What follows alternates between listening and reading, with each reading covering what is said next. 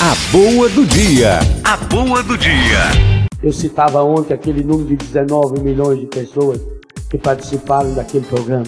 E por isso daí dá para ter uma ideia. E aqui, gente, tem coisa muito séria. Dá para se ter uma ideia do número de pessoas envolvidas nesse projeto do demônio para destruir-nos, acabar-nos, aniquilar conosco.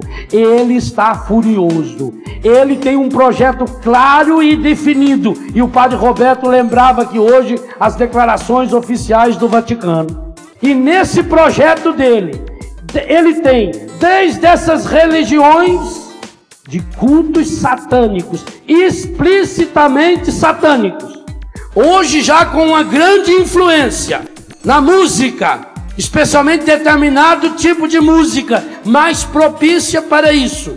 Nós sabemos que há um tipo de rock que é profunda e absolutamente satânico, que prega o mal, que elogia Satanás, que elogia o demônio, que tem frases inteiras de adoração ao demônio, que tem rituais de adoração ao demônio nesses shows de rock.